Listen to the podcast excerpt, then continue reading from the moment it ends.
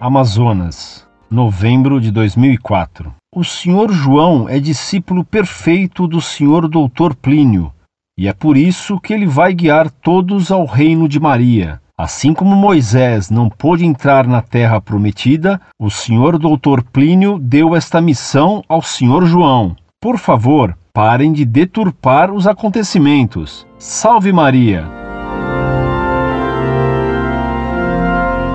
Muito prezado, salve Maria. Muito obrigado por me dar esse documento atestando a crença existente entre os arautos do Evangelho, herdeiros do dinheiro e do fanatismo da TFP. Você confessa em sua carta que entre os arautos do Evangelho se tem Plínio como outro Moisés e Esconamilho como novo Josué, que levará os arautos à nova terra prometida. Isso é milenarismo descabelado e loucura absoluta. Será que o Vaticano sabe que um instituto religioso pontifício acalenta tais desvaneios delirantes e fanáticos? Incorde Jesus Semper, Orlando Fedeli.